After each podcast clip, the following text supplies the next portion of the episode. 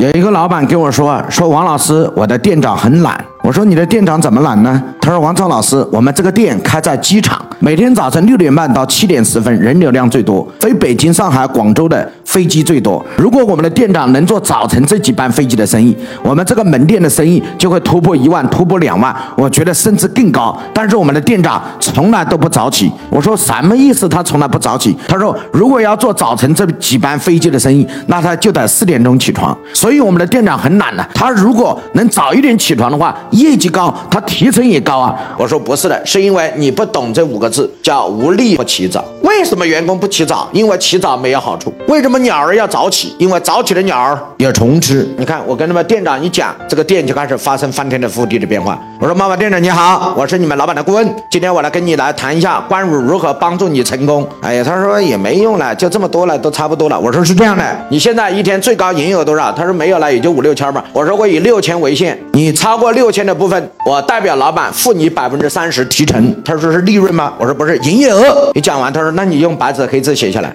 店长第二天早晨四点钟起床，大家知道这有杀伤力在哪吗？什么叫机制的力量？那我带大家算一下，他十年后就破了一万，单天二十二天就破了两万，单天一天两万减去他过去一天六千，乘以我给他的提成多少？百分之三十，所以那一天他可以拿到一点四万，乘以多少？百分之三十可以拿到多少？四千两百元。记住，这是一天，而过去他一个月。所以当他一天能够拿到这个钱的时候，他就每天早晨愿意四点钟，因为他觉得这个店是谁的？是自己的，自己就努力，因为生产资料是谁的？自己的分配先税分得多，自己分得多，生产关系改变就改变了什么？生产力。哎，各位老板同不同意嘛？